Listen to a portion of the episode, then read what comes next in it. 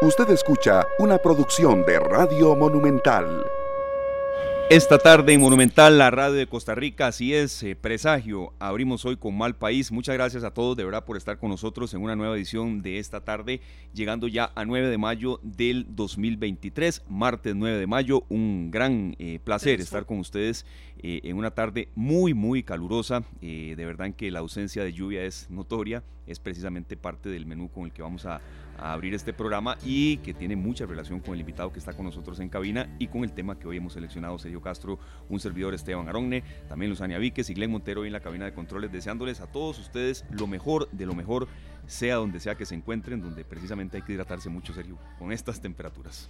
Sí, siempre, siempre, pero esta es una buena tarde, Esteban. Espero que, que vos estés muy bien, yo bien, aquí con el calor de estos días, normal, ¿verdad? Caminando a casa con con la paciencia también con la que hay que venir, porque de verdad que a veces la calle se pone un poquito tensa. Bastante, sí. Eh, creo que nunca me ha tocado estar por el, eh, la estación al Pacífico, estación de trenes al Pacífico, eh, cerca del mediodía que cerraron, bajaron las agujas. Bueno, pasaron más de 10 minutos y eso se, se, se, perdón, se torna un poco tenso.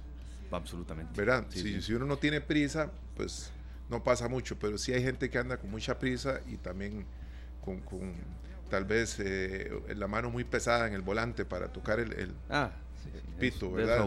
Entonces sí, se vuelve complicado, pero mucha paciencia, a hidratarnos mucho siempre y en estos días con mucho más razón. Sí, sí, hoy estábamos comentando aquí un poco sobre el tema de, en mayo ya son esos aguaceros, a veces bastante fuertes, muy intensos, que hacen las calles peores lo poco bueno de esto, ¿verdad? Porque sí, sí el, el hecho de que haya racionamientos, de que eh, no llueva, tiene mucha consecuencia negativa que analizar, pero bueno, en ocasiones eh, la calle está un poco más transitable a media, ¿verdad? En algunos casos. Yo recuerdo esas tardes de aguacero, sería hace un año que de un desplazamiento de media hora puede durar unos 50 minutos. Fácil, más fácilmente, sí. Bueno, y hoy depende de, dónde se desplace uno, eh, más, más, que eso. Sí, sí, así es. Son las 3 con 12 minutos. Para los amantes del fútbol, hace no muchos minutos terminó el primer partido de las semifinales de la Champions League. Viene el partido de vuelta, por supuesto. Real Madrid 1, Manchester City. Se dice que fue un partidazo, no vi ni un minuto, pero tengo corresponsales, hay amigos que están muy, muy conectados en temas de fútbol. Y el partido de vuelta será la próxima semana. Real Madrid 1, Manchester City 1. Mañana si se viene un señor partido Milan-Inter en la otra semifinal de la Champions League para los amantes del fútbol. Y bueno, serio, ¿qué decir de esta hermosa canción?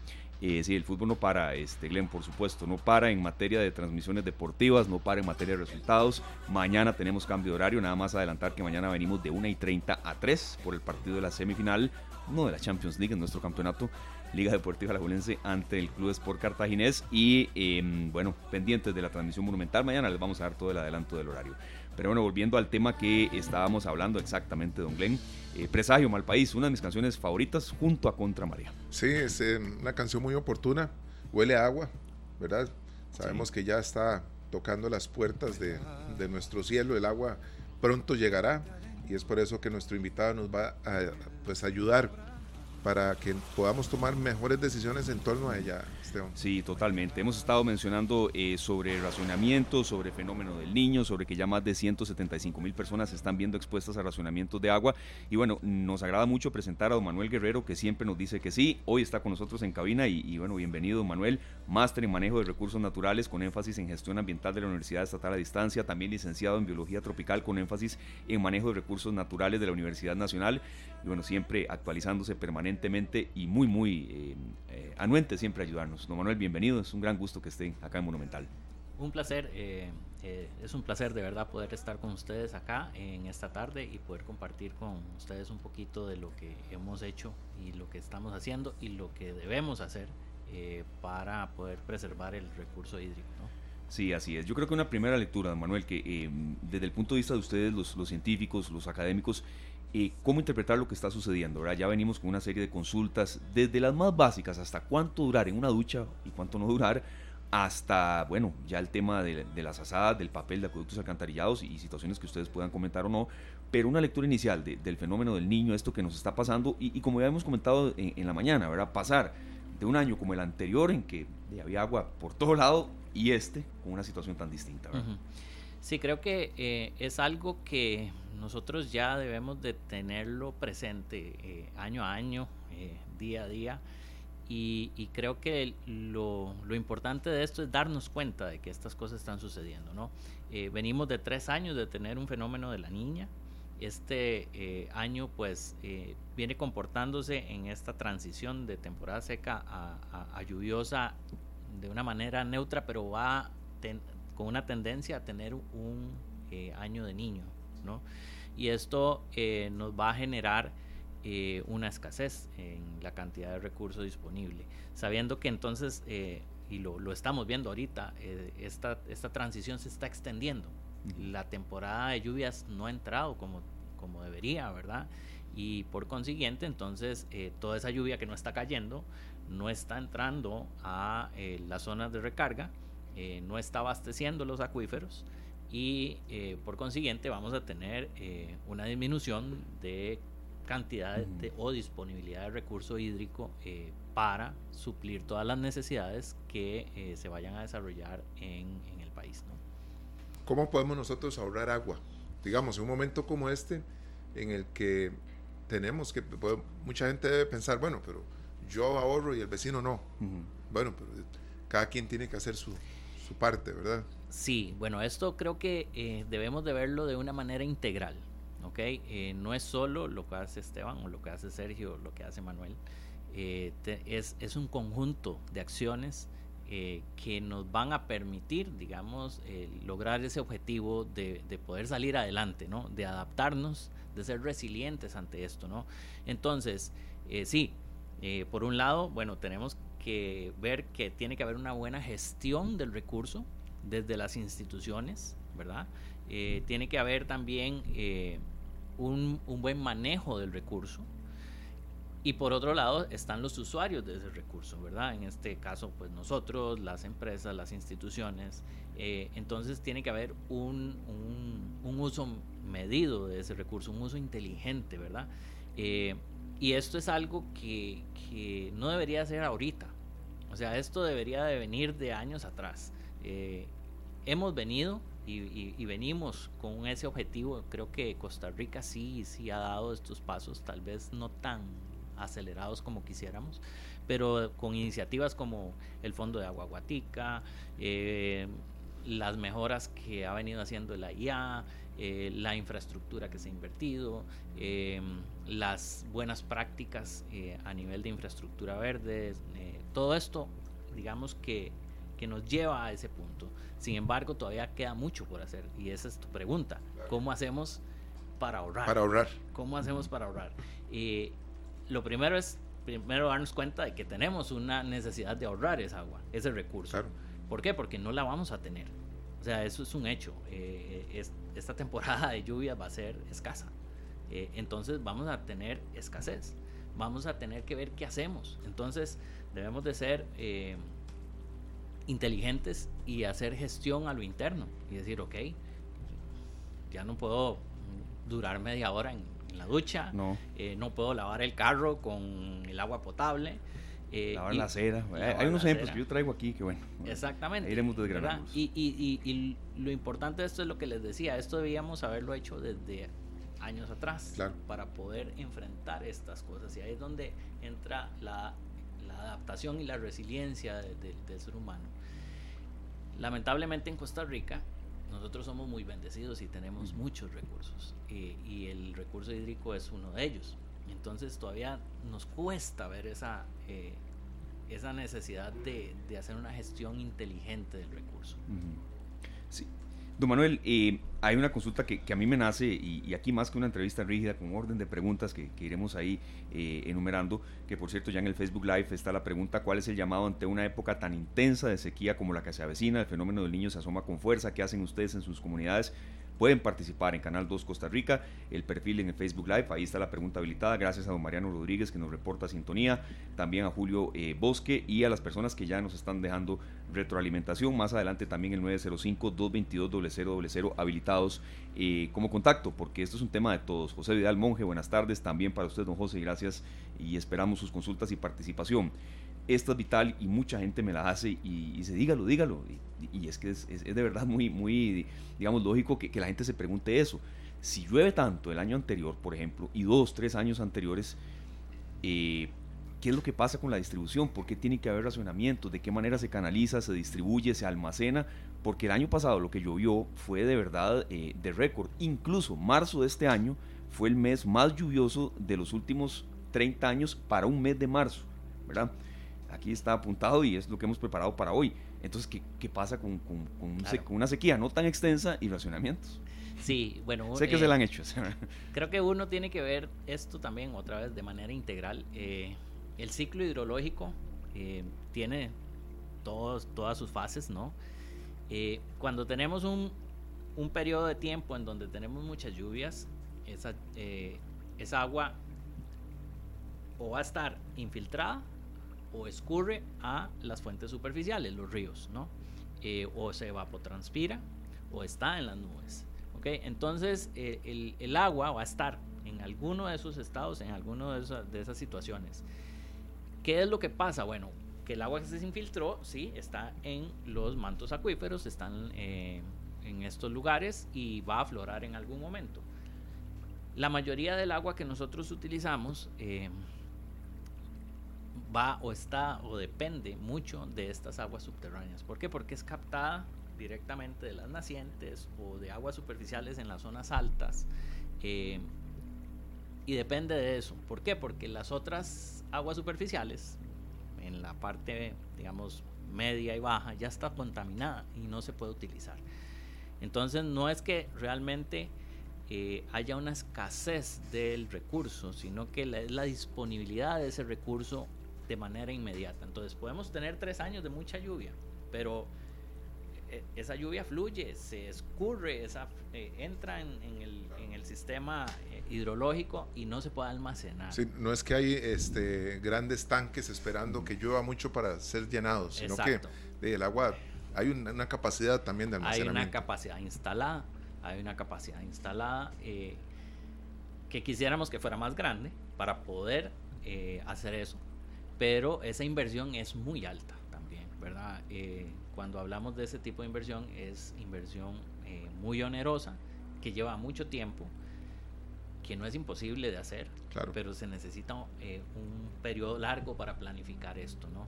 Eh, lo otro también, y es una realidad, es que nosotros tenemos fugas de hasta un 50% en las tuberías que no se contabilizan y entonces esto también pues genera va mermando. Pero voy a aprovechar esto que usted nos acaba de comentar, don Manuel, porque entonces surge esta duda. Si se está haciendo un esfuerzo o se está por lo menos previendo hacer esa inversión, esto que se le llaman reservorios o cómo se le llaman, para que, digamos, uno pueda pensar que a un futuro cercano, mediano, lejano, Costa Rica se está preparando para poder reservar una cantidad superior de agua. Se han venido haciendo eh, diferentes eh, ejercicios Mm, de manera puntual, digamos, como hacer pequeños reservorios de agua para que esta agua se infiltre y se sume o se mantengan ahí almacenados. Sin embargo, eh, no es una, no es un, digamos, un desarrollo muy grande. Eh, para esto, en realidad, los que deberían de hacer esto sería acueductos y alcantarillados o las empresas que se encargan de eh, la distribución del agua. Por ejemplo, la SPH de Heredia, en cada zona. de Heredia, eh, ellos tienen sus reservorios, no es que no los tienen. sin embargo, es que son pequeños, ¿verdad? O, digamos, estaban diseñados para... Se van quedando cortos. Sí, para abastecer cierta cantidad de personas y ciertas actividades. y para digamos que cumplir con las necesidades inmediatas sabiendo que tenemos el agua suficiente. Eh, ¿Qué pasa cuando tenemos un periodo de escasez como este, verdad? Eh, en donde ya no vamos a tener esa agua para que llegue. Ahí es donde debería entrar esa planificación, digamos, con antelación para lograr, digamos, esos objetivos. Serio, y esas fugas a veces de acueductos. A ver, aquí no, no estamos usando la palabra que todos me van a entender, tirando el acueductos alcantarillados. Que hay oportunidades de mejora, ni lo dude, como en toda institución, pero hay algunas fugas de acueductos que uno dice y pasa una hora, diez horas, un día y nada que la nada que llegue a nadie. Eso, eso en acueductos. Y, ahora en los hogares. Claro, sí. Hay fugas que, que son el inodoro que queda el agua corriendo y, tal vez la gente lo ve y asume que es un chorrito, sí. ¿verdad? Pero ese, ese poquito de agua constante, ¿verdad? Va llenando un cisterna. Y el recibo también. Y el recibo, claro. cuando llega el recibo le dicen a uno, el recibo del agua suyo este mes son 200 mil colones, pero ¿de qué? Claro. Si aquí somos, y la gente dice, somos una familia, mi pareja, yo y mis hijos, ¿verdad? Dos hijos. Pero bueno, hay una fuguita ahí que usted no ha atendido o tal vez en, la misma entrada de la casa. Entonces, como no moja el, suelo de, la sala, un eh, poquito de agua es, pero todo eso suma y resta. Suma en la factura y resta en, en, disponibilidad. la disponibilidad. Y luego en el medio ambiente, vea que son pequeñas, pequeñas gotas de agua de las que hasta se va formando un océano. Seguimos con consultas de nosotros, pero también de la gente. Esta que nos hace Alejandro Quesada Guzmán desde Acerrí, de verdad es, es muy válida. Saludos a todos. Depende mucho del administrador del acueducto también. En Acerrí, donde él vive, en verano de verdad, en verano quitan el agua por falta de lluvia y en invierno la quitan por exceso de lluvia. Suena como paradójico, pero eso pasa. Sí, sí, sí. Creo que eh, depende mucho, sí, de las capacidades de los acueductos rurales. Eh, tenemos acueductos eh, rurales que están muy bien organizados y otros que, les falta. ¿Por qué? Porque su comunidad es muy pequeña, porque no tienen la capacidad para invertir en infraestructura y demás. Y entonces, eh, en este caso, digamos, de Acerrí, eh, es, es, un poco paradójico que uno dijera, bueno, ¿cómo nos van a quitar el agua cuando estamos en temporada de lluvias, que hay suficiente, ¿verdad?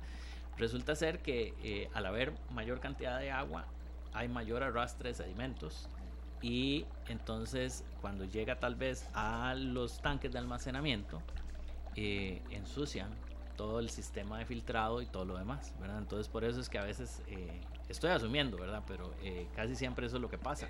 es la eh, razón. Esa es la razón. entonces, eh, tiene que cortarles el agua porque el agua llega sucia, ¿verdad? Porque el sistema de filtrado no es eficiente para dar abasto a toda esta cantidad de agua y toda esta cantidad de sedimentos. Manuel, ¿cuál cree usted que son los, los principales errores que seguimos cometiendo los costarricenses en torno al agua, que tienen que ver con nuestro día a día, con el baño, con la cocina, eh, los fines de semana eh, regando plantas y lavando el, vehículo hasta dos veces porque me gusta eh, lavarlo una vez con este jabón, otra vez con aquel otro, después hacerle este tratamiento. ¿Cuáles son esos errores que seguimos cometiendo? Bueno, yo creo que el principal error es seguir pensando que el agua es inagotable, que la vamos a tener siempre ahí. Es, es, estamos mal acostumbrados a eso. Entonces, asumimos que vamos a abrir el tubo y que vamos a tener agua. Y que y pasa, o sea, entiendo, digamos, las personas que sufren de razonamientos, pero, pero en la mayoría de los casos siempre tenemos agua. Eh, es muy, son muy esporádicas las veces que tenemos esos racionamientos y entonces nos malacostumbramos. Y entonces eh, tenemos estas malas prácticas, ¿verdad? Eh, en donde, como tenemos agua, podemos disponer de ella. Y además de eso, ah, es un servicio barato.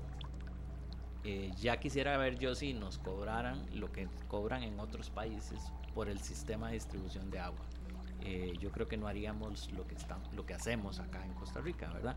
Entonces, eh, son, son prácticas que, que, tenemos arraigadas, son malas costumbres, ¿verdad? Son, como diría el costarricense aquí, son mañas solo para, porque tenemos el recurso.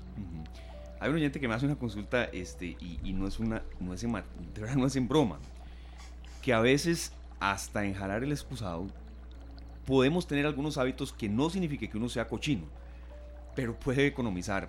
Y, y, esto se lo estoy diciendo porque don Darner Mora de Acueductos Alcantarillados una vez nos lo dijo. Entonces, a ver, que la gente no malinterprete lo que estoy diciendo, pero es un aporte que nos está haciendo alguien eh, que, de verdad es eh, eh, estudiado y que lo dice con conocimiento de causa. Este, don Manuel, no sé si algo quiere agregar. Evidentemente hay maneras y maneras, ¿verdad? Claro, claro, no, no. Y necesidades de necesidades fisiológicas. Yo, yo, yo les voy a, contar, digamos, en, en, mi hogar, antes de tener un inodoro que tenía separación de, de, disposición de desechos, ¿verdad? Orinar o para, para, disponer de, de, heces. Antes era uno normal, de un tanque que jalaba y botaba un montón de agua. Entonces, mi, opción para poder mitigar un poco eso fue meter eh, botellas plásticas llenas de arena y de agua para eh, minimizar el volumen de agua del tanque. Porque esa era mi opción, ¿verdad? Y sí, uno puede eh, llegar y decir, bueno, sí, si no tengo el, inodoro que tiene las dos disposiciones de agua, ¿verdad? podría ir dos veces a, orinar, ¿verdad? y después jalar la cadena. O sea, eso... un que, conste, ¿verdad? Eh, eh, a ver, haciendo salvedad de, de, que eh, se hacen las que evidentemente hay que jalar la cadena, pero lo que queremos decir con eso, serio, agradeciendo el aporte que ha hecho respetuoso el oyente, es que hay maneras en las que sumando y sumando se puede lograr un ahorro, y a veces creemos que son muy mínimas. Claro, claro. Este, acá Glenn nos comparte una información que dice que el AIA informa de la situación de racionamientos de agua esta semana en Alajuelita, Desamparados, Vázquez de Coronado, Moravia, Puriscal, Escazú, Goicoechea, San José, Santana y Tibás. ¿Verdad? Eso es muy normal que a uno en, el pueblo, en el barrio donde vive, le llegue un mensaje en las redes sociales, se le informa a la comunidad de, tal lugar que de 10 de la noche a 4 de la mañana se suspenderá el servicio de agua. Bueno, eh, hay que guardar, hay que reservar. ¿Qué sucedería, don Manuel, si todos en la casa tuviéramos un tanque de agua? Esa es una de las, de las cosas que yo todavía, digamos, eh, no entiendo, digamos, de nosotros como costarricenses, ¿verdad? Incluyéndome, porque yo no tengo un tanque que de, para reservar agua. Eh, y, y, yo vivo en Goigochea. Eh, ahorita en este momento, digamos... Es una zona de alta demanda, ¿verdad? Muchísima. Y, y, yo digo, hmm, ¿por qué no estoy preparado para estas cosas? O sea, porque tengo que esperar a que el AIA llegue y me avise horas antes o un día antes para yo correr. A llenar baldes. A llenar baldes y si yo desde mi hogar podría prepararme, asumir el reto y aportar a este esquema, ¿verdad? ¿Por qué? Eh, porque si yo tuviera un sistema de colecta de agua de lluvia, si tuviera tanques de almacenamiento, si tuviera un sistema eficiente eh, de distribución de agua dentro de mi hogar, ¿verdad? Con, llaves que tienen control, con inodoros, yo podría eh, hacerle frente a esto, convertirme en una persona resiliente ante algo que ya es un hecho que está ocurriendo y que va a seguir ocurriendo por cambio climático, por todas las actividades que estamos realizando y demás. Podríamos tener también un dispositivo donde el agua de la lavadora caiga ahí, nos puede servir para regar el jardín y para... Biojardineras. muy interesante. El, tenemos mucho que hacer, mucho que hacer. Mucho que hacer. Son las 3 de la tarde con 33 minutos. Estamos recibiendo ¿verdad? mucha retroalimentación. Estamos hablando con eh, don Manuel Guerrero, que es eh, un, abanderado, un abanderado perdón, de tema de recursos naturales, de manejo hídrico. Ojo, él no es este, representante de acueductos alcantarillados. Eh, aquí en, todo este esfuerzo que vamos a hacer, mancomunado, serio, en varios programas, por supuesto que vamos a tener a alguien de acueductos alcantarillados. de, excelente rector en materia de agua, entonces por supuesto sabemos que la gente tiene muchas dudas de esto, pero vamos a ir canalizando las dudas de ustedes, vamos a hacer una pausa y seguimos con mucho más. El tema del agua de verdad nos compete a todos, hay que cuidarla, hay que, hay que, creo que hay que cuidarla compañeros, eh, pero también ya con frases del pasado que deben ir cambiando, eso que usted mencionaba, Sergio y, y don Manuel, de que el agua es un recurso que no se acaba, que nos enseñaban a veces hace mucho, ya eso debe, debe desaparecer de cualquier plan de estudio, ¿verdad? De cualquier manera enseñar. Sí, tenemos que reprogramarnos en ese aspecto, ¿verdad? Y, y, tener claro que todo lo que se puede hacer en pro del planeta, tiene que ver esto el reciclaje, compostaje, todo eso son cosas y son ideas que van una de la mano de la otra. Y, y en todas le sumamos al planeta cosas positivas. Pero bueno, vamos a la pausa. Aquí está Rubén Blades con Editus Ensamble. Esto se llama Aguacero. Ya regresamos. 3 de la tarde, 42 minutos. Gracias, Glenn. Y gracias a las personas que están con nosotros reportándonos sintonía. A Milagro Vargas Amador. Saludos, gente linda de esta tarde. Saludos a nuestros oyentes lindos y hermosos. De verdad, gracias a doña Milagro Vargas que está reportándonos sintonía. Y como eh, repetíamos, estamos conversando con don Manuel Guerrero, que él es el secretario técnico también de Aguatica, eh, además de máster en manejo de recursos naturales con énfasis en gestión ambiental. Eh, y que estaba acompañándonos. Hago esta aclaración de nuevo porque no es representante de acueductos alcantarillados y sabemos que, a veces la gente se ensaña con algunas razones válidas, otras no tanto. Y bueno, aquí va una parte también del cuestionario que queremos hacerle. Nos faltan 800 preguntas, don Manuel. Ahí vamos poco a poco. Don Manuel, em, ¿qué valoración hace usted de acueductos alcantarillados? Aquí estábamos comentando, Sergio, usted y yo en la, en la pausa, que, que sí, hay puntos de mejora Pero a veces eh, nos ensañamos con una institución pública y la actuación que nosotros tenemos en casa dista mucho de lo que, de lo que mm, luego estamos exigiendo de cuenta, ¿verdad? Eh, y, soy más claro en un ejemplo. Eh, criticamos acueductos alcantarillados, con puntos de mejora que tienen, sí, correcto. Pero duramos lavando el carro mm, más de una hora. Una señora que lava la acera y uno dice, pero ¿para qué hace eso? E, en plena estación seca, en pleno apejuelo de noticias, diciéndonos que viene el fenómeno del niño y demás. Eh, entonces, una por otra también. ¿verdad? Sí, no, no, eh, Esteban, creo que, bueno, tal vez para ponerlos en contexto, eh, sí, yo trabajo para Fundecor, que es una ONG que tiene a cargo la Secretaría Técnica de Aguatica, que es el primer fondo de agua público-privado y de sociedad civil en Costa Rica. Eh, este fondo es una de las iniciativas que demuestra que vamos avanzando en, en materia de hacer una gestión inteligente del recurso hídrico para buscar la seguridad hídrica. ¿Quiénes son parte de este fondo? Eh, el Ministerio de Ambiente y Energía, Acueductos y Alcantarillados, la empresa de Servicios Públicos de Heredia, UNAGUAS, eh, Fundación Cruza, eh, Fundecor, también Coca-Cola FEMSA, Florida Bebidas, BLP y el Banco Nacional y la Universidad Nacional en la parte técnica. Entonces ahí vemos un amalgama de instituciones, de empresas y de sociedad civil trabajando por un bien común. Eh, entonces, mm, en el caso, digamos, de acueductos y alcantarillados y de todas las otras instituciones, eh, sí, hay mucho que hacer. Hay mucho que hacer, pero también eh, vemos que van avanzando. tal vez, como les decía anteriormente, no al paso que uno quisiera, ¿verdad? pero van eh, tomando, digamos, ese norte de buscar eh, poder solventar esa necesidad de recurso eh, a nivel país, ¿no? y por eso es que se crean este tipo de, instancias como Aguatica. Ahí es donde vemos, digamos, que sí hay un interés común por el recurso hídrico, que hay obstáculos, que hay necesidades, que hay que hacer una planificación, sí, hay que hacerla. Pero como les decía anteriormente también, eh, el, desempeño de acueductos y alcantarillados, y como vos lo recalcabas, puede ser de un 100%, en donde no haya queja, pero si nosotros no hacemos nuestra parte y seguimos desperdiciando el agua, no va a haber infraestructura que dé abasto. Claro. Perdón, serio, muy, muy breve. Este, ¿En qué siente usted que tiene que haber tal vez mejoras más, más eh, inmediatas en acueductos, en digitalización del servicio, en más infraestructura, en atender más rápido quejas de la gente? Yo creo que a nivel de,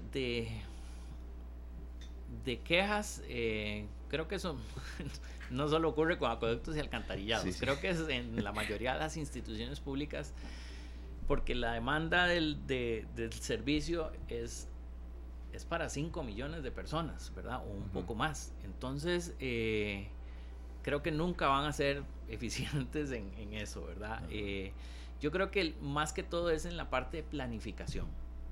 En planificación a futuro de, y, hacer proyecciones de cuáles son las necesidades que debemos de suplir y en cuánto tiempo.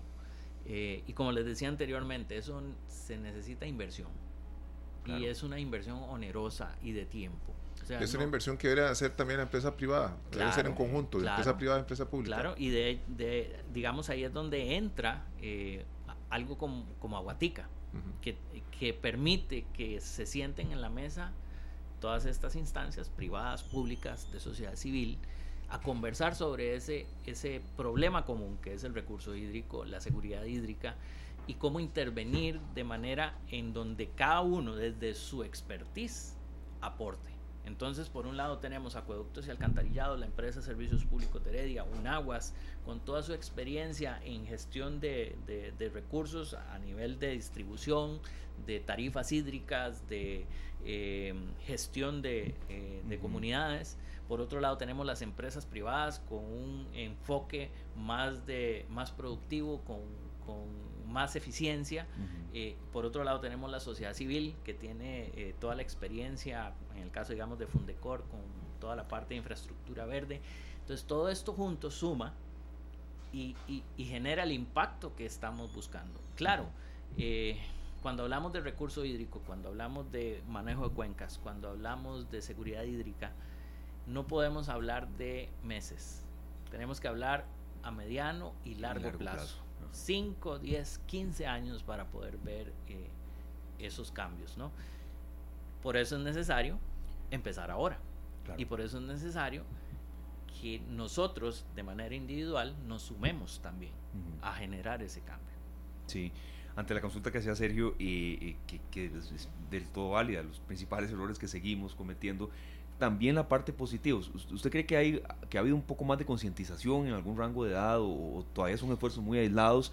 Yo sí quiero ser un poco positivo a veces. Eh, lo que pasa es que a veces eh, uno ve algo muy bueno por un lado y por otro lado ahí se topa con un vecino lavando la cera, repito, y recalco es que lo vi, lo vi este fin de semana y uno dice, pero señora, ya.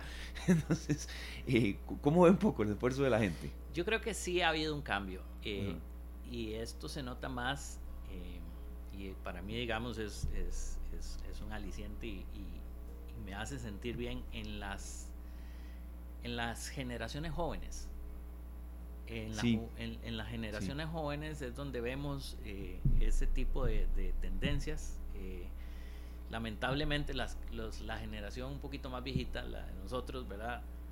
Lleva todavía ese chip de que tenemos mucho y de que, de que no nos hace falta eh, estructurarnos o, tener una gestión adecuada de los recursos porque creemos que no se van a agotar. estas generaciones jóvenes sí se dan cuenta y tienen un, un rango, una conciencia ambiental mucho más arraigada. Eh, yo tengo ejemplos de, vecinos también. Tengo unos vecinos al lado abajo que tienen su máquina para hacer abono, eh, compraron su auto eléctrico, hacen una gestión del, recurso hídrico adecuado. Tenemos al frente otros y por, ¿verdad? Sí, sí, eh, entiendo. Es, es, como, es como eh, digamos, por un lado insistir, Sergio, mucho, y por el otro día alabar y felicitar e incentivar que, esos, que esos esfuerzos sigan. No, por supuesto, y es que los vemos, y, sería uno muy injusto si, si, si, no nota las cosas que se están haciendo. Hemos visto un trabajo que hicieron aquí en el Bajo de los Ledesma, ¿verdad? Que eh, se ha estado haciendo también un trabajo con el alcantarillado, que es muy importante para también cuidar nuestros ríos. Y eso lo vemos, vemos las calles cerradas en muchos lugares, en muchos distritos, y hay que, hay que aplaudirlo. Y tenemos que ser parte del cambio, no solo asumiendo nuestra responsabilidad en nuestros hogares, sino aceptando que cuando una empresa de estas está trabajando, probablemente vamos a tener una afectación con cortes de servicio y demás, pero a futuro vamos a tener mucho mejores, eh, eh, una institución mucho más fortalecida y un músculo grandísimo que es esta suma de entidades públicas o entidades privadas. Sí, y, resultados quizá un poco a veces más inmediatos, que es lo que uno espera. Yo quería consultarle por el tema de los racionamientos. Este, eh, don Manuel, ¿es efectivo? Eh, ¿De verdad se ahorra? Y, quizá recalcando que no es una decisión suya ni, ni mucho menos, esto es de acueductos alcantarillados, pero con, su expertise, eh, ¿de qué puede depender que un racionamiento se prolongue o, o, si la gente hace caso? No sea tan extenso, ¿verdad? Porque a veces las fechas de los racionamientos se da, bueno, va a ser del 2 al 7, ¿no? Pero luego sigue. Entonces yo creo que el racionamiento no va en función de si vamos a ahorrar, eh, sino eh, más bien en poder suplir la, la, necesidad básica del abastecimiento de agua para toda la población. Entonces, ellos planifican estos racionamientos de acuerdo a las proyecciones de agua que van a tener a lo largo de ese periodo. Y entonces dicen, ok, vamos a tener, no sé, tantos metros cúbicos de agua eh, disponibles por día y tenemos que abastecer la misma cantidad de personas. Claro. Entonces, eh, cuando hacen las restas y las sumas, no le cierran, ¿verdad? Entonces dicen, hey, no, aquí vamos a tener que hacer racionamiento de tal hora a tal hora, seguramente en unos sectores para darle agua a otros. No es que el racionamiento se hace aquí eh, y solo aquí para... No, es que eh, cuando hacemos ese racionamiento es porque aquí no vamos a dar, pero aquí sí, y después aquí no, y aquí sí, ¿verdad? Entonces es para tratar de distribuir esa agua lo más equitativamente posible. Somos conscientes los costarricenses que a pesar de esos racionamientos somos muy bendecidos con el agua. Sí somos conscientes, pero se nos olvida. Eh, este año seguramente todo el mundo va a hablar de los racionamientos, de que qué barbaridad, de que no tenemos agua, nos vamos a preocupar. Pero el próximo año cuando tengamos una niña o, cuando haya suficiente agua se nos olvida. Y volvemos otra vez a, al despilfarro. Al despilfarro. es, que, a veces. Para decirlo así en español. Exacto. Es que, serio, a veces cuando estamos contra la pared reaccionamos. Y, y, cuando hay posibilidades de ahorrar o de economizar, no, no lo vamos interiorizando. Entonces, eh, eh, ¿usted cree que Acueductos Alcantarillados per se quiere aplicar los razonamientos? Pues por supuesto que no, ¿verdad? Saben que se le viene el mundo encima y a eso se suma algunos errores que han cometido. Eh, entonces, eh, y a veces reaccionemos cuando no estemos con, con, el agua hasta el cuello. Y aquí no sería con el agua al cuello, sino sin ningún tipo de agua y ningún cuello. No, no, claro, es que, bueno, hay que ser consciente de toda esta situación y sabemos que todo lo que se hace en realidad es algo para que todos al final del día podamos decir tuve agua suficiente incluso para almacenar y tener una reserva para mañana. Sí, exacto. Don Manuel, ha sido de verdad un gran gusto que, esté con nosotros, que haya accedido a venir a la cabina y demás. Vamos a seguir en contacto. Eh, sí quería consultar un poco sobre Aguatica. Eh, usted es el secretario técnico de Aguatica. ¿Qué es, qué, ¿Cuál es el esfuerzo principal que desarrolla y, tal vez lo valioso de este tipo de iniciativas eh, en preservar el recurso hídrico? Sí, bueno, Aguatica entonces es este fondo público-privado y de sociedad civil y tiene por objetivo eh, trabajar en la seguridad hídrica del gran área metropolitana. Trabajamos en dos subcuencas, la del Río Grande y Río Virilla, eh, con un portafolio de inversión basado en ciencia, en donde planificamos con, con indicadores de impacto a nivel ambiental, social y económico, que nos permite no solo identificar las áreas en donde debemos de intervenir para proteger el bosque, generar más agua, para regenerar ciertas áreas que se tienen que regenerar, para trabajar con buenas prácticas agrícolas, pecuarias, educación ambiental y que todo esto se traduzca en mayor cantidad y calidad de agua. Eh, también estamos desarrollando eh, un plan hídrico para el gran área metropolitana, eh, un pilotaje de pago de servicios ecosistémicos en sistemas productivos y generando data que nos va a servir para hacer escenarios a futuro y tomar decisiones que vayan a, impactar de manera positiva el recurso hídrico. Entonces, Aguatica viene a ser, digamos, un brazo técnico de todos estos socios o, digamos, eh, instituciones que se suman para buscar esa seguridad hídrica. Y son, son iniciativas que se, que se necesitan. Yo creo que serio podemos hablar con una reflexión final, ¿verdad? De, de, de, de, qué mensaje darle a aquel que ahorra agua y también, en serio, aquel que despilfarra. Creo, creo que ir en las, en las dos vías no podemos ser tampoco del todo negativos. Yo creo que hay esfuerzos que, que destacar, como este de Aguatica, como de mucha gente joven, pero eh, estamos un poco contra el tiempo, no se puede negar. Estamos contra el tiempo, pero siempre tenemos la oportunidad de mejorar, ¿verdad? No, Manuel, tenemos la oportunidad de cambiar y, y, a partir de ya empezar a generar cosas más positivas. Claro, eh, yo creo que es el momento de actuar. Creo que es el momento de que cada uno de nosotros haga su esfuerzo, aporte el poquito que pueda aportar. Desde sus hogares podemos hacer un cambio. Eh, creo que este, este periodo que vamos a, tener, eh, si entra ese niño, ¿verdad?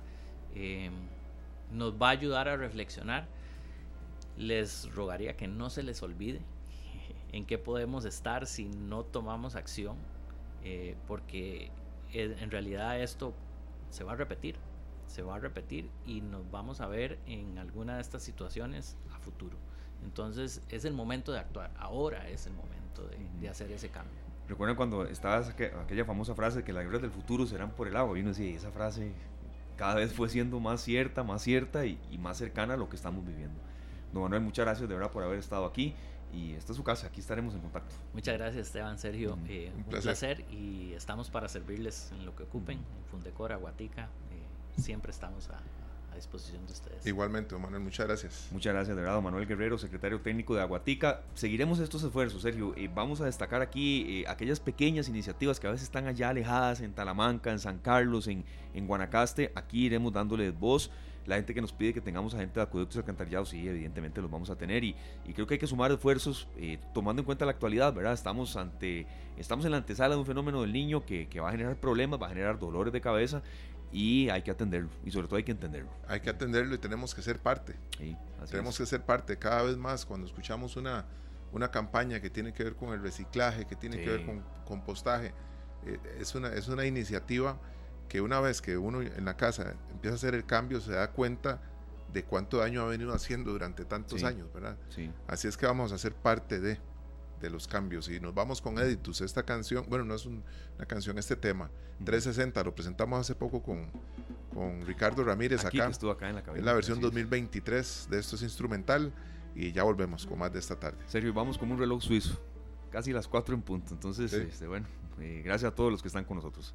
Las 4 con 7 minutos en esta tarde y llegó el momento de recibir el adelanto de las noticias. Esperemos que vengan balanceadas, un poquito buenas o muy buenas y otras que no sean tanto porque las noticias tienen esa particularidad y para eso nos acompaña el director de Noticias Monumental, don Pablo Ulloa. Le damos la bienvenida, Paul. Buenas tardes. ¿Cómo están? Buenas tardes. ¿Cómo les va, muchachos? ¿Qué tal? ¿Todo bien? Bien, bien, gracias. Todo muy bien, Boricha. Haciéndole frente a estos calores. Ay, sí, sí, pero hay que, que hacerle frente. Ayer, ayer hablábamos de eso.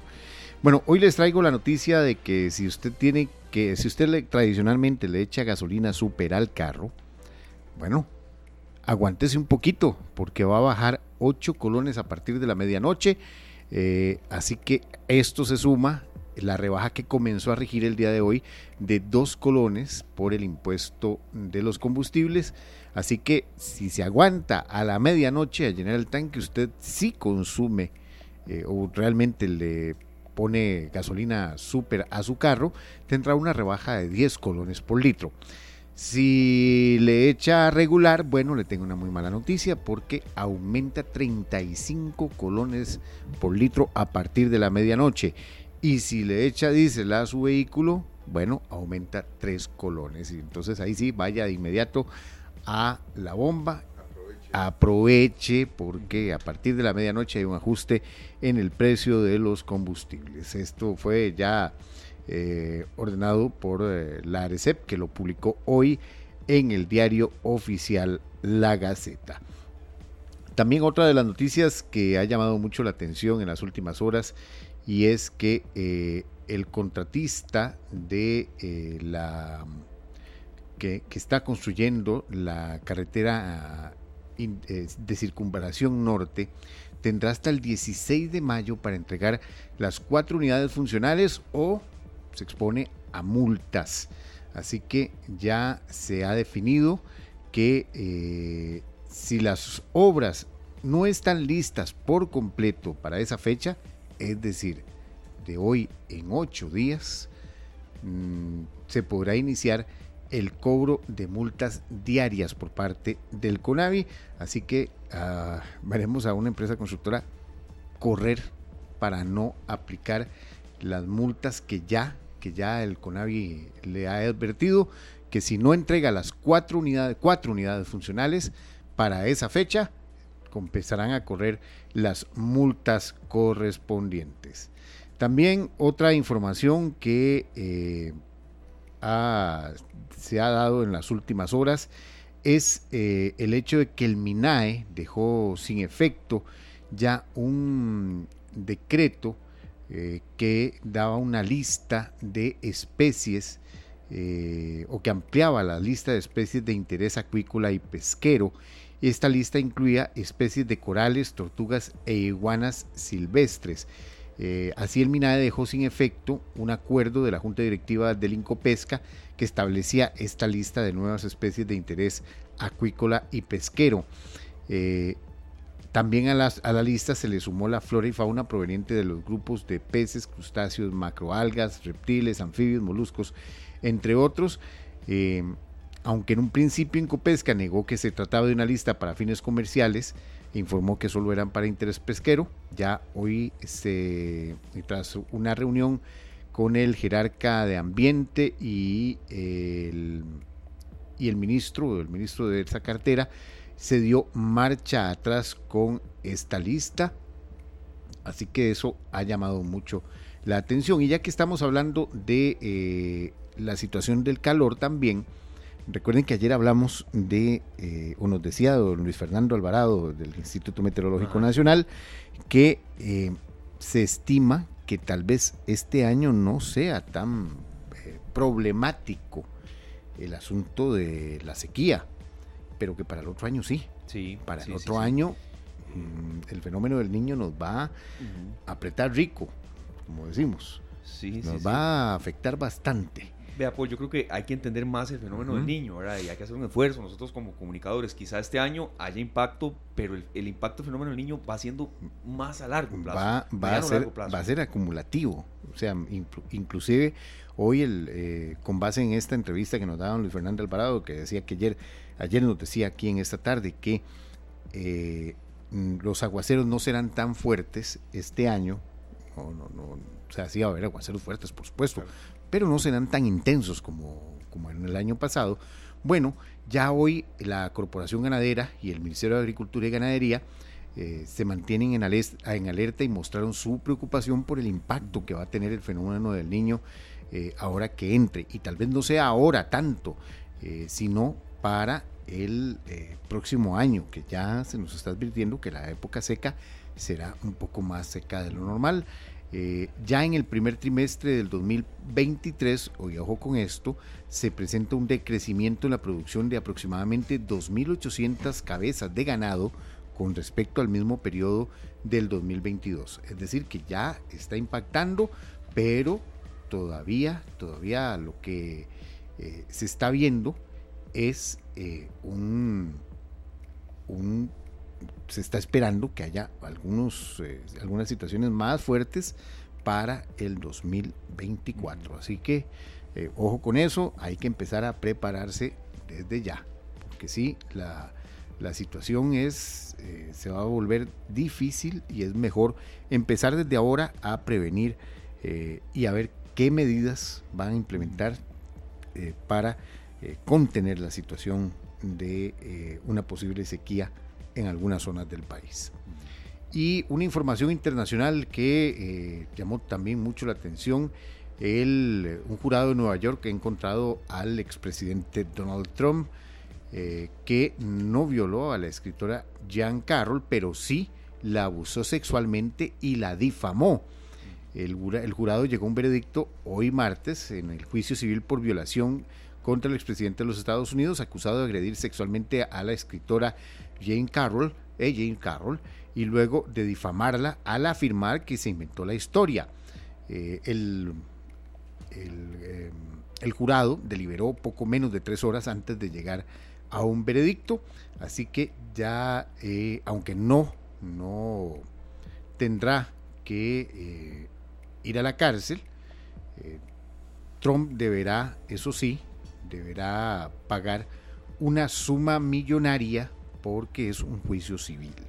Entonces es encontrado culpable no de, eh, viol- de, de violación, pero sí de abuso sexual y de difamación en lo civil.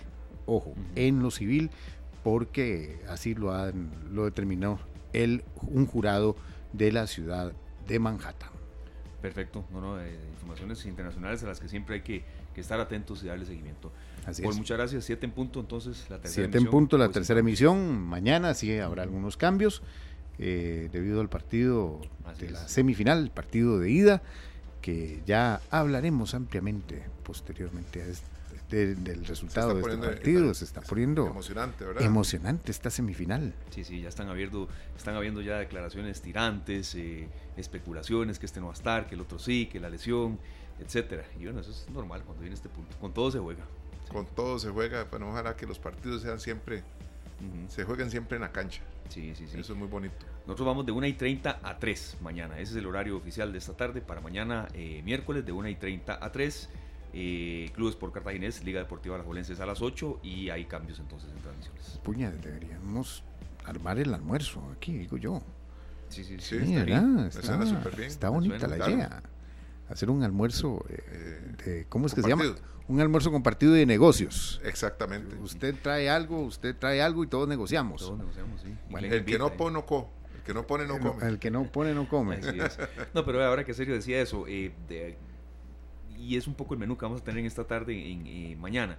Poco de calma a la gente, a, afición, a integrantes. Bueno, no, creo que, que nos ande mucha pelota en eso, pero hay que hacerlo. Eh, declaraciones quizá menos, menos pasadas, eh, darle un poco más de matiz de, de, de, de, que la rivalidad siempre va a estar, memes van a haber siempre, errores arbitrales habrá siempre, han habido siempre, pero un poco más de paz. Me parece que el fútbol debe generar eso, un poquito más. El fútbol debe quedar en el fútbol. Sí, sí, sí. no ir más eh, allá. Ojo con ese. Ir más allá ya es es problemático. Eh, en el fútbol, somos rivales, nos respetamos como tales, nos vacilamos como tales, pero hasta ahí. Y, quiero ser muy realista, ¿verdad? Kendall Waston, cuando llegue al Collella Fonseca, no le van a decir buenas noches, Kendall, bienvenido, los aficionados de Heredia. No, no, ¿verdad? Pero que, que no haya que no haya cosas que se han visto en las últimas eh, jornadas tan excesivas, ¿verdad? Desde racismo, eh, no sé, paralización de partidos. La, violencia, ¿verdad? Demasiado. En, muchos aspectos, ¿verdad? Tanto jugadores, cuerpo técnico, aficionados. Eh, hay que mucho, mucho, llamar a la paz y a, disfrutar mucho del deporte. Sí, un ejemplo bonito que, que sí eh, lo pude ver incluso en la transmisión de Monumental, de Deportes Monumental el fin de semana en una de las semifinales eh, que quedó fuera Kepos Cambute, como la afición de Kepos le aplaudió a los jugadores de Liberia. Bueno, algo bonito que destacar que sí lo hay a veces, pero que eso sea un poquito más frecuente, ¿verdad? Eh, porque han habido cosas que no, ¿verdad? Hubo una semifinal de esta segunda división que la afición enojada no solo casi tira el bombo, tiró los, los redoblantes. Yo lo vi, de verdad lo estoy diciendo que lo vi, hay memes, hay, hay videos de eso y, no puede ser, ¿verdad? Eh, hace poco una botella lanzada desde una tribuna de directivos, no, ya, bueno, demasiado, demasiado. Me acuerdo ahorita de un de que a Carlos Serrano, nuestro compañero de, Deportes Monumental, le cayeron en los pies unos AirPods, unos audífonos para, para teléfono celular y no son baratos. esos, audífonos, eh, si eran de esa, de esa marca, eh, bueno, cuestan mínimo 100 mil colones, 100, 100 150 mil, 180 mil. Lo que es la ira, correcto. Es la frustración. y la, eso pues ya, en el estadio. ya llegar a ese límite, ¿no? No, no, no. No está bien. No, está bien. Es demasiado. Es que, es que a ver, eh, quiero ser muy realista en esto, porque he vivido yo yendo al estadio eh, mucho, mucha parte de mi vida. Antes con muchas satisfacciones de, mi querida liga, ahora son casi solo frustraciones. Y se veían esas, y se veían, a ver, es que eh, no se recibe a, los jugadores del equipo rival, hola, buenas, que les vaya bien. No, no, hay silbidos, hay madrazos, eso, eso no va a cambiar. Pero de ahí a tantas cosas que se han visto últimamente de todas las aficiones, ha sido demasiado, mucho, mucho. Eso de que, de que cada cuatro clásicos tiene que ver qué hace la seguridad de la liga para sacar aficionados que se meten, no, eso no, ya es demasiado, ¿verdad? Y, creo que hay que hacer un llamado porque se viene la, etapa final ya del, campeonato de fútbol. Una buena noticia, Costa Rica clasificó a los cuartos de final del premundial de fútbol playa. Esto está dando en, en Bahamas y esto es información que se dio hace no muchas horas. Costa Rica clasificó a los cuartos de final del premundial de la CONCACAF con una victoria de 10 a 2 ante la representación de turcos y caicos. Entonces, bueno, dar esa información porque se dio hace pocas horas y aquí la reseñamos. Así bueno, vamos al corte comercial con Manu Chao. Glenn, ¿te parece? Esto se dice, esta canción que es muy bonita, una versión lindísima de este gran cantante español, Si me das a elegir. Ya regresamos. 4 de la tarde con 30 minutos. Serio, continuamos acá. Hoy ha sido eh, un programa en el que hemos tenido de todo y quizá eh, temas pues muy densos. A veces la realidad es así y a veces esta tarde es así y, así es la vida, ¿verdad? Hace poco cerramos con esta información de que abril es el mes más violento en la historia de Costa Rica. Se registraron 83 homicidios en ese mes, que ya se nos fue. Eh, ha sido el mes más de los registros con, con mayor cantidad de muertes y Costa Rica pues está sumido en una realidad en la que yo no me siento seguro. Uno puede mentirle a veces y uso esta anécdota serio. Cuando viene un turista a Costa Rica y pregunta eh, de lo bonito y lo malo del país, uno, no puede mentir. Claro. Entonces hay que ser claro en eso y, seguir husmeando en este tema. no, no, y hay que recomendar también porque muchas veces uno es el turista en otro país y le gustaría tener a mano la información de qué sí y qué no. ¿Verdad? Sí, sí, sí, Y nosotros pues estamos eh, de alguna manera perdiendo el control de las cosas que normalmente nosotros eh, podíamos eh, decirle a alguien, mira, venite para Costa Rica, qué lindo es hacer este viaje, este otro. Pero ahora hay que, hay que tener muchas reservas, Esteban. Después del mes de, de abril que tuvimos, vamos a tener mucho que, que pensar antes de hacer sugerencias de lugares y sitios. Sí, así es. Eh, de verdad que, es eh, eh, una realidad que no podemos dejar de lado. Le agradecemos muchísimo a doña Laura González, quien es representante del Colegio de Profesionales en Criminología, que siempre está con nosotros dándonos insumos, dándonos datos, dándonos aportes. Costa Rica había cerrado el 2022 con un total de 656 homicidios, la cifra más alta de la historia, y los números de este año no van nada bien. Doña Laura, una lectura de, esto hace mucho no hablamos, cuando ya vamos prácticamente de verdad no diría cerrando el primer semestre, pero vamos en vías de que el, primer semestre comience a, arrojar datos muy negativos sobre esto que está pasando y algunas actuaciones también del propio eh, Ministerio de Seguridad, Poder eh, Judicial, eh, Presidencia de la República. ¿Dónde siente que estamos en este momento y, cuáles son las principales acciones que se deberían dar? Bienvenido, doña Laura, y gracias por analizar un tema tan denso como este. Gracias, don Esteban, y bueno, a los compañeros de esta tarde y a los radioescuchas, como siempre es un honor poder acompañarlos y bueno, pues eh, lo que más preocupa es que vamos por el quinto mes del año y ya vamos para arriba de la, de la tercera parte, casi la mitad de la cantidad de homicidios del año pasado, ¿verdad? Estamos hablando que el año pasado cerramos casi 700 y en estos momentos ya estamos para arriba de los 300. Entonces, y apenas vamos por el quinto mes, es decir, ni siquiera por la mitad del año y al paso que vamos, eh, pues podríamos cerrar perfectamente en más de 900, casi rozando los mil. Este, esto en cuanto a los homicidios, ¿verdad? Dejando de lado algunos de otros delitos como asaltos, hurtos y demás, pero en estos momentos eh, la, la cifra de homicidios es realmente alarmante, es realmente preocupante y parte de lo que más duele, Esteban, a nivel de país y a nivel profesional, es que hay muertes inocentes. Es decir, ya no es solamente el ajuste de cuentas, sino que el ajuste de cuentas se da en cualquier momento, a cualquier hora, y, y esto se lleva a vidas inocentes de por medio que en realidad dejan una afectación, dejan dolor en la familia y por supuesto que dejan inseguridad porque ya no sabemos si ir al supermercado, a qué hora ir, si ir a dejar a los hijos a la escuela. Hace dos días el papá en Pavas caminando con su hijo y, y es, es feo profesionalmente, es doloroso eh, saber el testimonio de un menor de edad cuando dice mi, mi papá se está muriendo. O sea, esto realmente incluso está generando un trauma para las generaciones que vienen este, en camino, como lo son las personas menores de edad. Entonces, esto es realmente abrumador y pues toda la situación que se está viviendo, este, anunciaban hoy la salida del señor ministro de Seguridad, se espera mañana un nuevo anuncio de un nuevo ministro de Seguridad y pues no tenemos nada más que tratar de tener esperanza en medio de toda esta ola de, de criminalidad, de homicidios y demás, ¿verdad?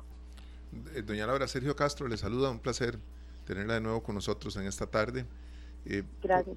Gracias, igual. ¿Usted considera que han, pues levantado un poco las manos y dejado que las cosas avancen a, a, nivel de criminalidad o es las circunstancias que ya venían en aumento y estamos aquí porque uno a veces siente pues cierta indefensa, ¿verdad? Esteban, yo no sé si, si me voy a entender, pero uno siente como que tal vez está por la libre alguna cosa ahí. Ah, no me da la sensación de que se esté atacando esta, esta problemática de la forma en que se hacía en otros, sí, sí. periodos. Sentirse indefenso, aunque se están tomando acciones, como que no son del todo efectivas. Eh, la pregunta es muy válida. Claro, claro, por supuesto, don Sergio, y, y todos los radioescuchas. En realidad, esto, como usted bien señala, es ya algo que venía en aumento. Esta es eh, la respuesta o el fruto de inacción de años pasados donde faltaba control en varios aspectos, donde de una u otra manera eh, el trasiego de drogas y demás, escuchábamos hace aproximadamente dos, casi tres años, cuando el señor exministro de Seguridad decía que, que nos habíamos convertido en una bodega, o sea, y esto respecto al tema de drogas. Es preocupante eh, desde esos años escuchar esto, entonces esto es el detonante, el fruto, la consecuencia de la inacción de todos estos años atrás. Parte de lo que preocupa en este caso es que eh, ahora se ha desatado un poco más la pelea de territorios a cualquier hora y ya obviamente no hay una, un, digamos, una manera de detener algo cuando ya se salió de las manos hace bastantes años. Entonces esto ya es una inacción en tema de materia de seguridad que no es, si bien es cierto, eh, de ahorita y pues ahora con todos los cambios que se están viviendo en seguridad, vamos a ver qué nos trae estos nuevos eh, aires por el Ministerio de Seguridad, pero en realidad lo que está ocurriendo eh, no es, digamos, algo de hace un año, sino es algo que ya venía en aumento, algo que se contuvo incluso también por el tema de pandemia y todo lo demás, estuvo ahí detenido un poco, pero eh, ahora con este, cerrar el 2022 con 698, casi 700 homicidios y todo este tipo de situaciones, pues en realidad es lo que siempre ha existido hace años y no es que ahora ande un poco más por la libre, sino que en realidad ya este no hay manera de que de una u otra forma las personas que eh, cometen cualquier tipo de delito, que viven dentro de esta forma de vivir y demás, o con temas de sicariato, entre otros, de una u otra manera tengan ese respeto hacia la autoridad. Ese se perdió hace ya bastantes años y es algo que volver ahí va a tomar su tiempo. Y, más allá de esto, ya estamos viendo involucrados familias inocentes, estamos viendo eh, dentro de estas eh, peleas de territorios, demás, de venta de droga, las mismas personas eh, que cometen los actos criminales se duelen con las muertes de las personas inocentes y ellos mismos afirman cobrar venganza por ese tipo de muertes. Entonces, aquí se va viendo toda una ola que va a ser más grande dentro de unos cuantos meses si esto no empieza a tomarse una reacción contraria en este momento. Si bien es cierto, no va a ser algo de la noche a la mañana, no es algo que eh, más operativos en la calle vayan a detener, que de una u otra manera más policías en la calle vayan a contener esta ola de criminalidad, sí puede ayudar, totalmente de acuerdo, y es un objetivo claro que más presencia policial en, en las calles, pues puede retrasar un poco, puede menguar la idea de cometer un acto criminal en X punto de, este, en el que esté aún mayor presencia policial, pero eso no va a detener la ola de criminalidad. Eso es algo que se tiene que ver este, quizás dentro de un año, si es posible, un poquito menos. Pero esto va a ser un proceso muy extenso que no va a ser de la noche a la mañana y que si bien es cierto, pues este, el ministro de Seguridad que va de salida, pues no no lo logró este en un año, no se va a lograr, muy probablemente el ministro que venga a entrarse o, la ministra pues no lo va a lograr en un año y, es algo, ¿por qué? Porque es una respuesta de años y este es el detonante. Esto es como decir, eh, como decían nuestros abuelos, la gota que derramó el vaso. Claro.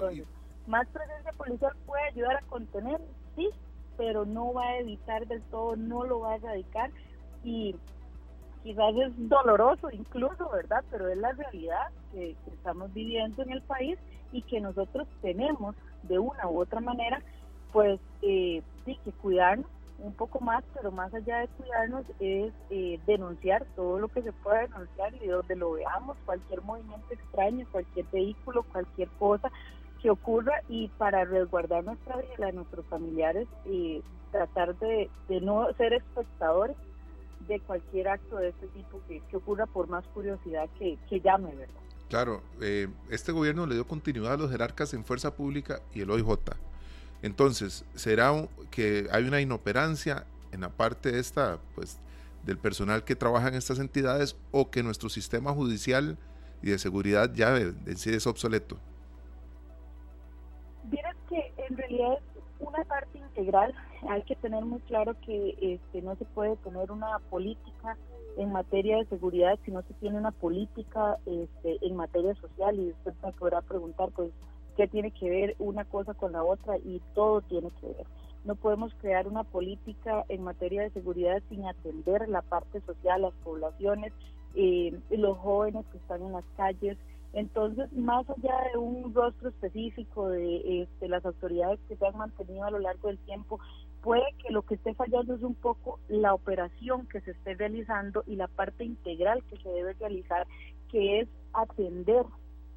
Recordemos que la función de fuerza pública es preventiva, ¿verdad? Y, e incluso se ha vuelto un poco más represiva en, en, la parte práctica, lo cual deberíamos volver al tema de la prevención, que es realmente el génesis de la de fuerza pública y la otra parte pues para eso está eh, la parte judicial y demás pero lo que sí hay que tener presente y claro es que no existe una una este, política en materia de seguridad integral.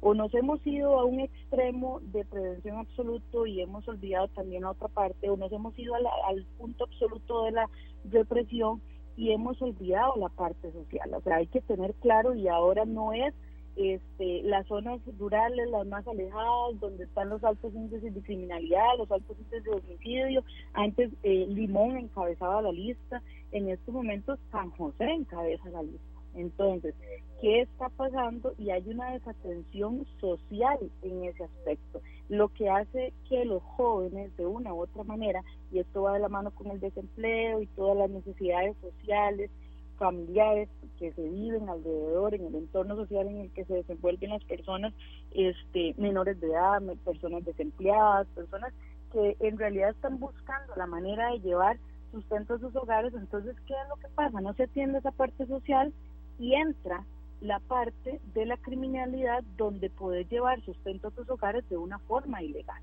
Entonces, no es solamente atender la parte de seguridad, sino que se está desatendiendo todas otras áreas que en realidad es una política integral lo que eh, hace falta, que atienda todas esas necesidades de una u otra manera. Eh, es complicado este, todo este análisis, ¿verdad? Que verse alrededor de toda esta situación que estamos viviendo como país, pero si nos vamos a esto, eh, hay, hay sicariatos que van desde los 25 mil colones en adelante y usted podría decir 25 mil colones por matar a una persona, sí, y quienes lo cometen. Y bien lo decía hace unos días las autoridades, los menores de 17 años. Entonces hay una parte social que se está desatendiendo y es falta de una política integral en materia de seguridad, en materia social, en materia de todo lo que tiene que ver también con, con las comunidades, que en realidad son la razón de ser de nuestro país. Entonces es la desatención quizás en esos puntos más allá de un rostro o de inclinar la balanza a solamente hacia la represión o hacia la absoluta prevención. Es, lograr ese balance entre una cosa y otra. Perfecto, doña Laura, hay una consulta que, no podemos dejar de hacer. Eh, el ciudadano común, el, que estudia y luego va para la casa, el, que simplemente tiene que sacar dinero de un cajero automático, el que simplemente pues, va a un restaurante. ¿Cómo podemos cuidarnos más? Yo comentaba con Sergio en, en, la pausa comercial y ahora en el desarrollo de la entrevista, por supuesto, sin, sin dejar de estar con, un oído totalmente atento a lo que se está diciendo, que a uno lo, que le preocupa, Sergio, es que hay mucha gente inocente que está viéndose eh, altamente afectada. Habrá una balacera en un centro comercial aquí en Desamparados hace poco, lo que pasó en Limón. Y no quiero que, que me salga la gente de Limón brincando, ¿no? Porque esto no es solo de Limón, es de Limón, es de Desamparados, hasta en propios cantones de Alcurnia, ¿verdad? Y uno se siente expuesto. Lo que pasa es que, Esteban, por ejemplo, eh, si vamos en, eh, lo decía ahora doña Laura, si uno sale al supermercado, yo salgo al supermercado en la noche, me queda muy cerca, voy solo con la tarjeta. Sí. Y si es en efectivo, voy con lo que me alcanza y punto. No me puedo antojar de nada más. Sí, porque no llevo ni la cédula, no llevo nada ni el celular, no llevo nada, porque no es solamente que estar expuesto a que en medio de una riña o una cosa, sino también expuesto a un asalto, ¿verdad? con, violencia por medio. Entonces, nosotros eh, hemos tenido que cambiar nuestra interacción, la forma en que socializamos ha tenido que cambiar, porque para no exponernos. Sí, sí, ¿cómo, protegernos? Eh, los, de a pie. Eh, don, don Esteban y don Sergio, es muy este, atinado lo que ustedes indiquen y es la verdad. Eh, desgraciadamente hemos tenido que cambiar muchas cosas para tratar de cuidarnos, eh, para tratar de andar vigilantes con un ojo adelante y otro en la espalda. Y en realidad cómo tratar de cuidarnos nosotros, pues es, es un poco frustrante porque en lo que respecta profesionalmente, nosotros no, no tratamos de que las personas se sientan que viven encerradas, que viven encarceladas, pero es inevitable sentir eso cada vez que salimos a la calle. Entonces hay ciertas situaciones en las que nosotros como ciudadanos comunes podemos ayudar y no exponernos y, y cosas básicas que en realidad uno en cualquier momento con la cabeza fría las podría pensar y en un momento en el que hay un detonante a nuestro alrededor, quizás la pasemos por alto, pero parte de esto es eh, incluso buscar eh, a la hora de ir a un supermercado si, existe algún tipo de emergencia que surja en ese momento, pues hay que tomar las medidas este, pertinentes del caso. Si llega a ocurrir algún tipo de incidente dentro de algún lugar cerrado, lo más importante es tratar de resguardarse, tratar de resguardar la vida. Si andamos con nuestros familiares, tratar de resguardarla en algún lugar más cercano donde podamos tratar de protegernos, no, no ser espectadores. Yo sé que ahorita las redes sociales juegan un papel muy importante, que en realidad el que suba el mejor video es el más carga, el que tiene más likes, pero en un momento de emergencia, en un momento de una balacera, en un momento de un enfrentamiento, de una riña, eso es lo que menos importa en ese momento, es el, eh, las redes sociales. O sea, lo que más importa es nuestra vida y la de nuestros seres queridos. Esto tratándose de un lugar cerrado. En cuanto cuando salimos de la a la calle, cuando vamos a un cajero automático, como bien decía don Esteban, es muy importante tratar de utilizar los eh, autos cajeros automáticos, existen varios, o tratar de utilizar los cajeros automáticos dentro de algún centro comercial, o tratar de utilizar esos cajeros automáticos que son un poco más de fácil acceso y fácil salida para nosotros en el momento que usted está en el cajero automático, guardar el dinero ahí en el acto, no salir contándolo. Eh, un día de estos, bueno, eh, me tocó presenciar un adulto mayor contando el dinero enfrente mío y, yo, yo me le acerqué y le dije, venga, o sea, tapémonos, guarde el dinerito. ¿Por qué?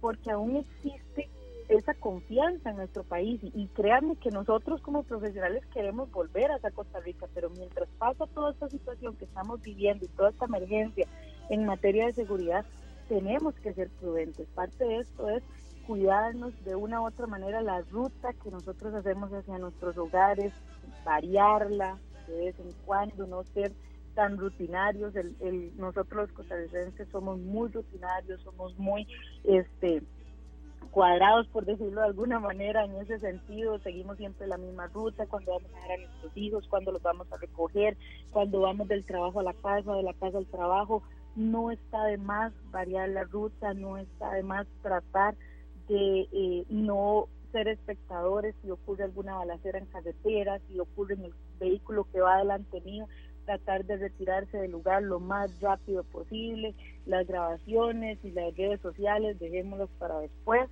pero eso sí es importante resguardar la vida. Y igual de una u otra manera cuando lleguemos a nuestros hogares verificar el entorno, eso es muy importante, tratar de conocer los vecinos, los vehículos, identificarlos, ese tipo de cosas, por lo menos el color del carro, y si usted llega a su casa cerca y usted ve un vehículo que no es, que no se le hace conocido, que si usted lo ve sospechoso, que tal vez tiene algunas personas dentro del vehículo, mejor retire, mejor vaya a darse una vuelta al supermercado, mejor eh, camine 100 metros más, eh, retírese del entorno en ese instante y no ingrese a su casa, no ingrese a su lugar de habitación, porque es, ese simple cambio puede evitar una tragedia. Eh, en el ámbito personal, como lo mencionaba anteriormente, son situaciones que uno las ve como normal, porque ahorita si estamos hablando no estamos en una situación de emergencia, pero son términos de segundos que de una u otra manera le pueden a usted ayudar a evitar una tragedia. En el ámbito personal, haciendo ejercicio un día de estos, un vehículo se acerca, pregunta una dirección, dos sujetos dentro del vehículo y este yo dije no voy a ingresar a mi casa, voy a correr 100 metros más y cuando ya el vehículo perdió este, esa visibilidad conmigo y yo con el vehículo, pues lo que hicimos fue devolvernos. Entonces es simplemente tratar de tener como esa, esa malicia de, de no acceder tan rápido, de no ser tan confiados en los autobuses, evitar sacar el celular, evitar exponerse y si desgraciadamente, porque es cosa de todos los días, tenemos que vernos envueltos en un asalto no hay nada que sea más valioso que nuestra vida y la de nuestros seres queridos y nuestra vida para quienes nos esperan en casa. Entonces, entregar todas las pertenencias, lo material se recupera, la vida no se recupera entregar todo lo que nos piden y no poner resistencia. Eso es muy importante. Y tratar de verdad no entender que las personas que cometen este tipo de actos delictivos están siempre más alterados que nosotros, están siempre más nerviosos que nosotros.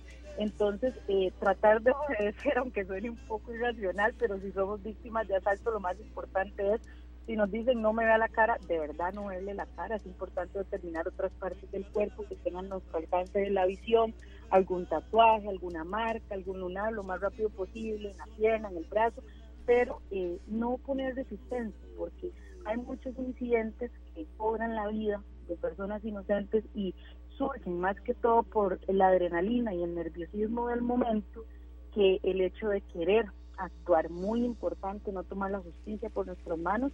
Ahí hay una persona en Pis de Guadalupe luchando por su vida, por tratar de defender a otra de un asalto. Este, a ver, si no tenemos, digamos, eh, la posibilidad de defender a otra persona sin ser atacados de esto, llámese de algún tipo de arte marcial o algún tipo de entrenamiento que tengamos en ese sentido y si vemos que vamos a exponer la vida, es mejor tratar de estar cerca, tratar de esperar que suceda el, el, acto porque no podemos hacer otra cosa sin exponernos y eh, resguardar a la persona una vez que, que ha sufrido el asalto si es que lo está sufriendo si tenemos algún tipo de conocimiento en artes marciales y todo lo demás y podemos este tratar de resguardar nuestra vida y a la misma vez someter eh, a indefensión a la persona que está cometiendo el acto ilícito, pues perfectamente se puede hacer si tenemos esa capacidad, siempre y cuando no medie la violencia. Y con esto quiero decir que es mejor tratar de este de inmovilizar a un sujeto que atacarlo con cualquier tipo de arma de fuego, con cualquier tipo de arma blanca, porque también es de una u otra manera atentar contra la vida de un sujeto que si bien es cierto está cometiendo este, un delito, pues también nosotros estaríamos cometiendo un delito a la hora de atentar con esa vida. Y eso es parte de lo que en nuestro país no podemos evitar pero es parte de los derechos humanos de nuestro país. Entonces es mejor tratar de movilizar a un sujeto, si somos capaces de hacerlo por medio de este algún tipo de arte marcial y demás, movilizarlo, llamar a las autoridades, pero no atentar ni con nuestra vida ni contra la vida de otras personas muy gráfica ha sido y de verdad sobre todo con mucho conocimiento de causa y bueno, por eso está aquí con nosotros. Muy rápidamente, doña Laura Franco Ares nos dice, me parece que ya Costa Rica tiene ciertos contactos y asistencia por parte de la DEA, ¿por qué no se intenta solicitar presencia de personal de los Estados Unidos para hacer frente a esta ola de violencia? Jorge Marín Vargas, la falta de oportunidades sea donde sea, hace que muchos jóvenes sean reclutados para delinquir. Eh, sí, creo que son dos comentarios muy valiosos. Eh, estaremos en contacto, doña Laura, verdad, un esfuerzo que queremos hacer para reducir estas cifras y sobre todo para, para seguir con vida y, que esto no lo lamentemos en un ser querido. Muy amable, de verdad, doña Laura. No, con todo gusto, don Esteban. Y, y ese último comentario muy, muy atinado, muy real y, lo que se espera de verdad es una política integral. No podemos inclinar la balanza a un solo, a un solo lado, como lo mencionaba anteriormente. Y pues para mí siempre es un gusto y, y en lo que pueda servirles, así estaremos. Igualmente, doña Laura, muchas gracias. Feliz tarde. Feliz tarde. A sus órdenes. Gracias. Gracias, de verdad, doña Laura González, representante del Colegio de Profesionales en Criminología. Y sí, serio, intentar hacer esfuerzos. Vea, hay momentos en una entrevista en las que usted no debe terciar mucho y simplemente escuchar con atención. Nos dio una gran cantidad de consejos desde lo de cuando lo están asaltando a uno, tener calma, ¿verdad? Llévese lo que quiera, pero no se lleve mi vida, no se lleve la de un ser querido, ¿verdad? Un momento de cólera, en, un instante así, puede uno arrepentirse el resto de su vida. Entonces, Exactamente. ¿verdad? Hoy cerramos el programa con un tema muy denso, así es la vida y así es esta tarde. Así es como dice esto, lo que está pasando, dice Tapón, con este que nos, pone Glenn, hay unos segundos. Muchas cosas han cambiado y tenemos que retomar el rumbo de nuestro entorno, Esteban, con nuestros niños y nuestros jóvenes para que no se vean envueltos en cosas tan dolorosas. Muy lamentable ver tanta gente joven que está muriendo, a veces eh, gente absolutamente en una, en una edad de, de, ser económicamente totalmente activa y de, muerto en un homicidio, en un ajuste de cuentas y bueno, eh, iremos tratando de, ver a quién entrevistamos y, cómo aportamos para que estas cifras se reduzcan y tengamos un país, eh, no sé si más seguro o menos inseguro. Y ahí le queda la duda a la gente. Bueno, así nos despedimos nosotros con Contracorriente, Lily Goodman y Shari Goodman desde República Dominicana. Feliz tarde. Que la pasen muy bien. Este programa fue una producción de Radio Monumental.